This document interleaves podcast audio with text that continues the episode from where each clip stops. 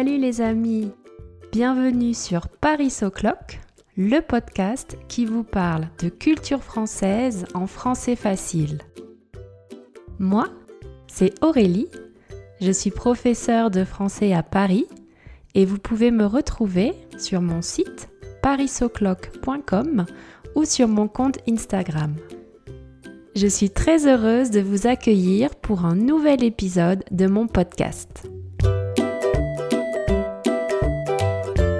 Aujourd'hui, nous allons faire ensemble un super voyage.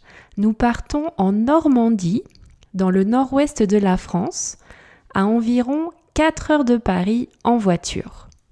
Plus précisément, nous allons visiter l'un des monuments les plus extraordinaires de France, le Mont Saint-Michel.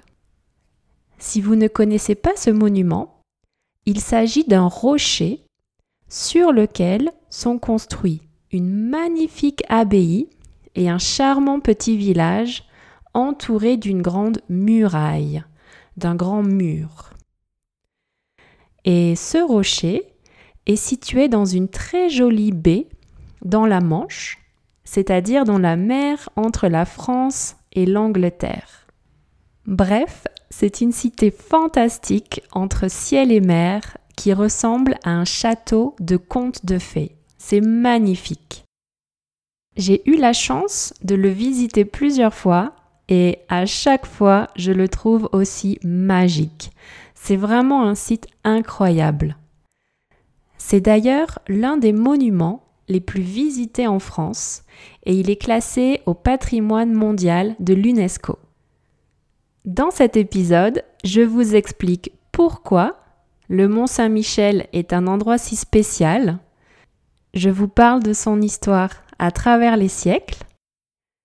Je vous donne des conseils pour le visiter et je vous parle aussi d'autres activités super intéressantes que vous pouvez faire dans la région. Bref, je vous dis tout ce que vous devez savoir sur le Mont Saint-Michel. Allez, c'est parti. Alors, pourquoi le Mont Saint-Michel est-il un endroit si spécial? Eh bien, je crois que c'est grâce à sa situation géographique et à son histoire. Nous allons commencer par sa situation géographique. Je vais vous parler de trois faits extraordinaires à propos de la situation géographique du Mont Saint-Michel. La première chose que vous devez savoir, c'est que le Mont Saint-Michel est un tout petit rocher qui semble perdu en plein milieu d'une grande baie. En effet, il fait à peine 80 mètres de haut et 900 mètres de circonférence. Et il est un peu tout seul dans cette immense baie. C'est un peu bizarre de voir un rocher là comme perdu dans ce grand espace.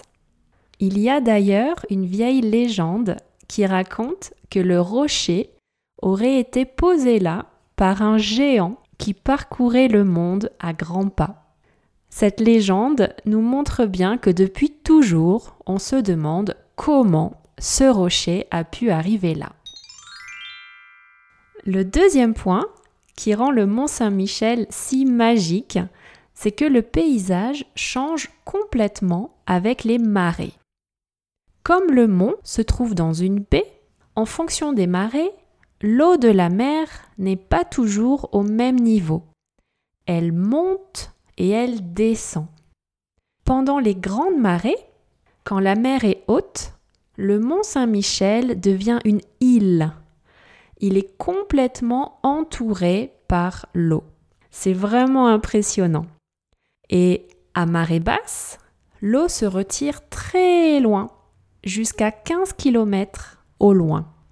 Il est alors entouré de sable. L'amplitude des marées est très grande dans cette baie de Normandie. Ce sont les plus grandes marées d'Europe continentale. Si vous voulez voir le mont Saint-Michel, quand il est complètement entouré d'eau, quand il prend la forme d'une île, Vous devez bien choisir les dates de votre voyage pour venir pendant les grandes marées. Il y a environ 10 grandes marées par an. Je mettrai le lien du calendrier des marées sur mon site avec la transcription de cet épisode. À cause de ces marées, la baie du Mont Saint-Michel peut être dangereuse et vous ne pouvez pas vous y promener tout seul, sans guide. Vous devez absolument être accompagné par un professionnel. Pendant les grandes marées, on dit que la mer remonte vers la côte à la vitesse d'un cheval au galop. Elle remonte très très vite et on peut se faire piéger parce qu'on ne la voit pas arriver. En plus, le courant est très fort et il est impossible de nager ou même de rester debout parce que le courant remue en permanence le sable sous les pieds. Vous avez compris, vous devez être accompagné d'un guide pour marcher dans la baie. Le troisième phénomène extraordinaire dans la baie du Mont Saint-Michel est la présence de sable mouvant. En anglais, sable mouvant se dit quicksand. Quand vous vous promènerez dans la baie avec un guide, il vous montrera les sables mouvants. Et il vous fera même une démonstration pour vous expliquer comment sortir des sables mouvants. C'est vraiment très impressionnant. Il y a beaucoup de vidéos sur YouTube qui montrent ces démonstrations. Et je mettrai aussi un lien sur mon site. Si ça vous intéresse, vous pourrez aller voir. Voilà pour la situation géographique du Mont Saint-Michel. Je vais maintenant vous parler de son histoire. Vous allez voir, l'histoire du Mont Saint-Michel est fascinante. Ce mont a traversé les siècles et les grands événements de l'histoire de France. Je pourrais vous en parler pendant des heures. Vous savez que j'adore l'histoire, mais j'ai choisi de vous parler des cinq événements les plus intéressants et les plus marquants de son histoire. C'est parti. Le premier événement important de l'histoire du Mont Saint-Michel va sûrement vous surprendre. Nous allons donc faire un grand voyage dans le temps et nous allons explorer un monde fait d'histoire et de légendes. L'histoire du Mont Saint-Michel commence en 708 quand un évêque normand qui s'appelle Aubert a une apparition. Il voit l'ange Saint-Michel qui lui demande de construire un sanctuaire au sommet du rocher. Au début, Aubert ne réagit pas. Il ne fait rien. Mais il va avoir deux autres apparitions. Et après ces trois apparitions, il se dit qu'il doit faire quelque chose et il commence à construire le sanctuaire. Il demande aussi à deux chanoines d'aller en Italie pour aller chercher des reliques de l'ange Saint-Michel. Les chanoines font un grand voyage jusqu'en Italie et reviennent avec un morceau du manteau de Saint-Michel et une pierre sur laquelle il aurait posé son pied. Grâce aux reliques, le sanctuaire commence à avoir de la valeur et il attire de nombreux pèlerins. Les pèlerins, en anglais, ce sont les pilgrims. Les années passent et les chanoines restent fidèles à leur mission liée au culte de l'ange Saint-Michel. Et petit à petit, leur mont devient un lieu de prière, d'étude et de pèlerinage. Pour le deuxième événement important de l'histoire du Mont Saint-Michel, nous sommes maintenant au Xe siècle. Aubert est mort depuis bien longtemps quand le duc de Normandie décide de fonder un monastère bénédictin sur le mont Saint-Michel. Pourquoi fait-il ça? Eh bien, il veut construire un grand pôle religieux et économique pour contrôler les frontières de son territoire, les frontières de son duché. Comme il est duc, il a un duché. Le petit sanctuaire d'Aubert est donc remplacé par un nouvel ensemble de bâtiments qui peuvent accueillir jusqu'à 60 moines. Ce qui est extraordinaire, c'est l'étrange découverte que vont faire les bénédictins. Dans une cellule du Mont Saint-Michel, ils découvrent le squelette d'Aubert, le fondateur du premier sanctuaire. Mais comment est-il arrivé dans cette cellule? Un texte conservé dans la bibliothèque du Mont Saint-Michel nous donne la réponse. Quand les bénédictins arrivent sur le mont, les chanoines, installés par Aubert, sont obligés de partir. Évidemment, ils ne sont pas très contents. Et avant de partir, l'un de ces chanoines décide de déterrer le corps d'Aubert. Il décide de le sortir de la terre. Le squelette est ensuite déposé dans sa cellule, dans sa chambre. Et ce squelette va rester caché là pendant quelques années et en 1009, les bénédictins le retrouvent. Et le plus incroyable, c'est que dans le crâne, il y a un trou. Mais quelle est la signification de ce trou? Eh bien, pour les bénédictins, il n'y a pas de doute, l'ange Saint Michel a touché la tête de l'évêque Aubert avec son doigt quand il lui a demandé de construire le sanctuaire. Et il a laissé une marque, un trou, dans le crâne d'Aubert. Pour les bénédictins, ce crâne est la preuve d'un lien direct entre l'ange et le mont. Et aujourd'hui, ce crâne est conservé dans le trésor d'une église située à côté du mont. À l'époque des bénédictins, la découverte de cette relique donne une très grande valeur au mont. Il devient très connu et de plus en plus de pèlerins viennent le visiter. Il faut donc agrandir les bâtiments. Pour le troisième événement important de l'histoire du Mont Saint-Michel, nous sommes maintenant au XIe siècle et le Mont Saint-Michel devient anglais. Oui, anglais. Mais comment est-ce possible? Connaissez-vous Guillaume le Conquérant? William the Conqueror? En anglais? Il est très connu dans l'histoire de France et d'Angleterre. Guillaume est duc de Normandie et en 1066, il décide de partir conquérir l'Angleterre. Mais pourquoi me demanderez-vous? Eh bien, d'après Guillaume, l'ancien roi d'Angleterre, qui n'avait pas d'enfant, l'avait désigné comme son successeur avant de mourir. Mais le problème, c'est que les seigneurs anglo-saxons veulent choisir un autre roi. Guillaume part donc à la conquête de l'Angleterre et gagne la célèbre bataille de Hastings en 1066. Et quelques mois plus tard, il se fait couronner roi d'Angleterre. C'est donc comme ça, à cause de Guillaume le Conquérant, que la Normandie devient anglaise et le Mont Saint-Michel aussi, puisqu'il se trouve en Normandie. Et cela va rester comme ça pendant près de 140 ans, jusqu'à ce que le roi de France, Philippe Auguste, décide de reconquérir la Normandie.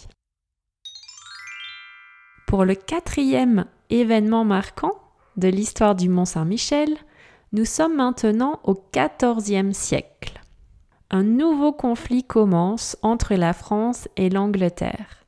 C'est la guerre de Cent Ans je ne sais pas si vous avez entendu parler de cette guerre, je vous en reparlerai aussi dans un autre épisode d'histoire, parce que c'est un événement très connu. Vous avez sûrement entendu parler de Jeanne d'Arc, eh bien elle a participé à ce conflit. En 1415, les Anglais débarquent donc en Normandie et occupent tout le nord de la France. Ou presque. Au milieu de ce territoire, presque entièrement conquis par les Anglais, le Mont Saint-Michel résiste et reste fidèle au royaume de France. Il est le symbole de la résistance contre les Anglais. Pendant près de 20 ans, les Anglais essaient de conquérir le Mont Saint-Michel en vain. En vain, cela veut dire qu'ils ne vont pas réussir à le conquérir malgré tous leurs efforts.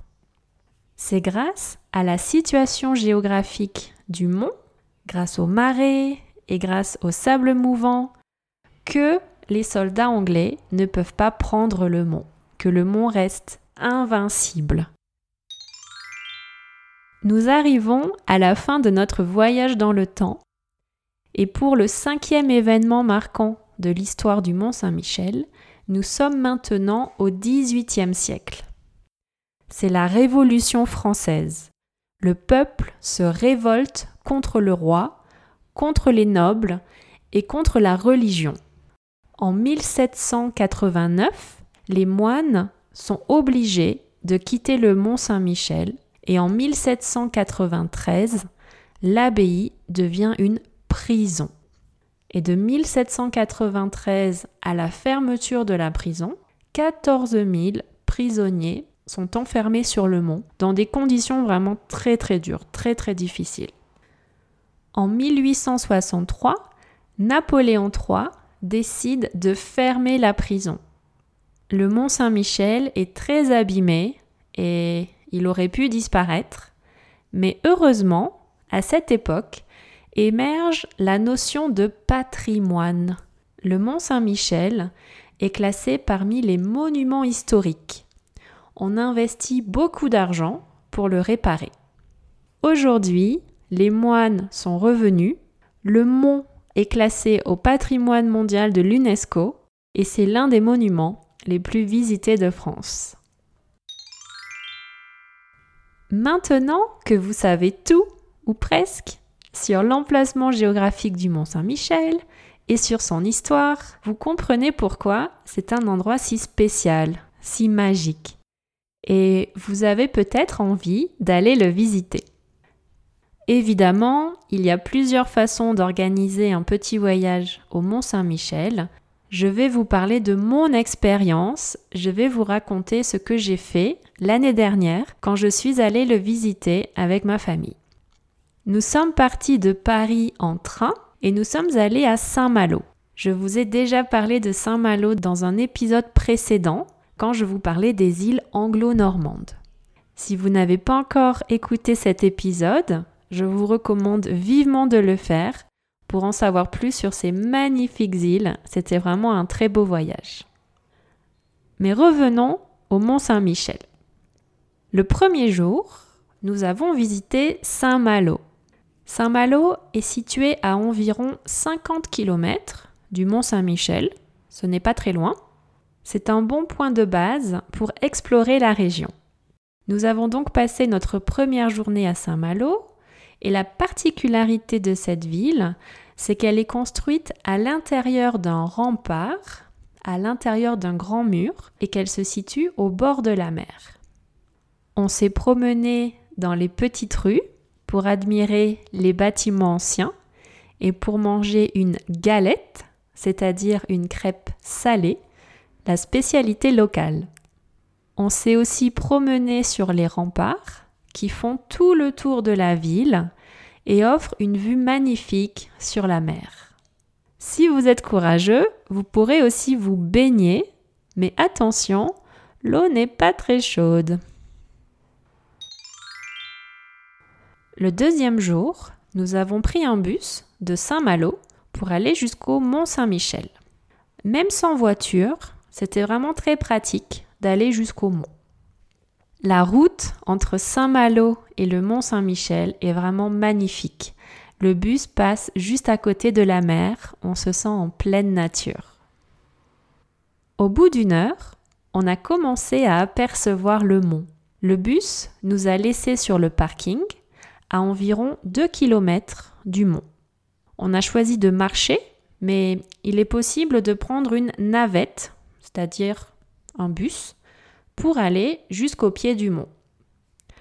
Si vous avez le temps, je vous conseille de marcher parce que la vue est vraiment magnifique. vous profitez vraiment de cette vue de carte postale sur le mont Saint-Michel et c'est l'occasion de faire de très belles photos. Nous sommes ensuite entrés dans le mont et nous avons marché dans la petite rue qui monte jusqu'à l'abbaye. C'est dans cette petite rue que vous trouvez tous les magasins de souvenirs, les restaurants et les hôtels. Et il y a aussi quelques maisons. Il y a encore des gens qui habitent sur le mont Saint-Michel aujourd'hui.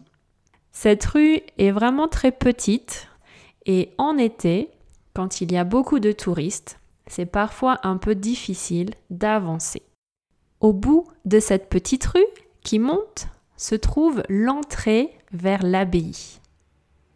Je vous conseille vraiment de visiter l'abbaye. C'est un lieu exceptionnel, chargé d'histoire, qui vous offre une vue magnifique sur la baie.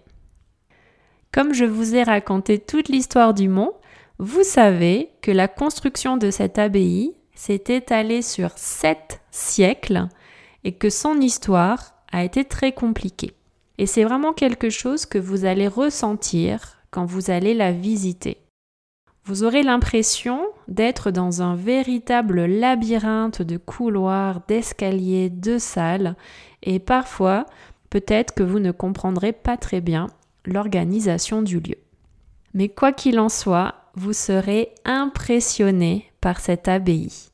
Certaines salles sont immenses, d'autres sont très petites, et je crois que l'espace que je préfère, c'est le cloître, qui offre un petit espace vert, un petit jardin suspendu dans le ciel. C'est vraiment très joli.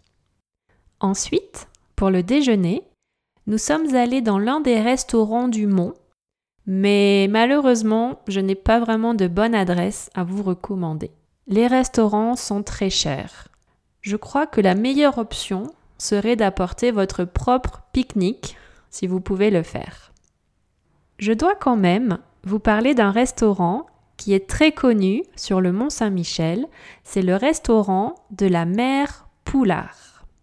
Ce restaurant fait partie de l'histoire du Mont parce qu'il a ouvert en 1888 et la spécialité de ce restaurant, ce sont tout simplement les omelettes. Elles ont une texture vraiment très légère, très spéciale. Il paraît qu'elles sont vraiment extraordinaires. Malheureusement, je ne peux pas vous le confirmer parce que je ne les ai jamais goûtées. Une omelette coûte 40 euros. Je vous disais bien que les restaurants sont très chers au Mont Saint-Michel.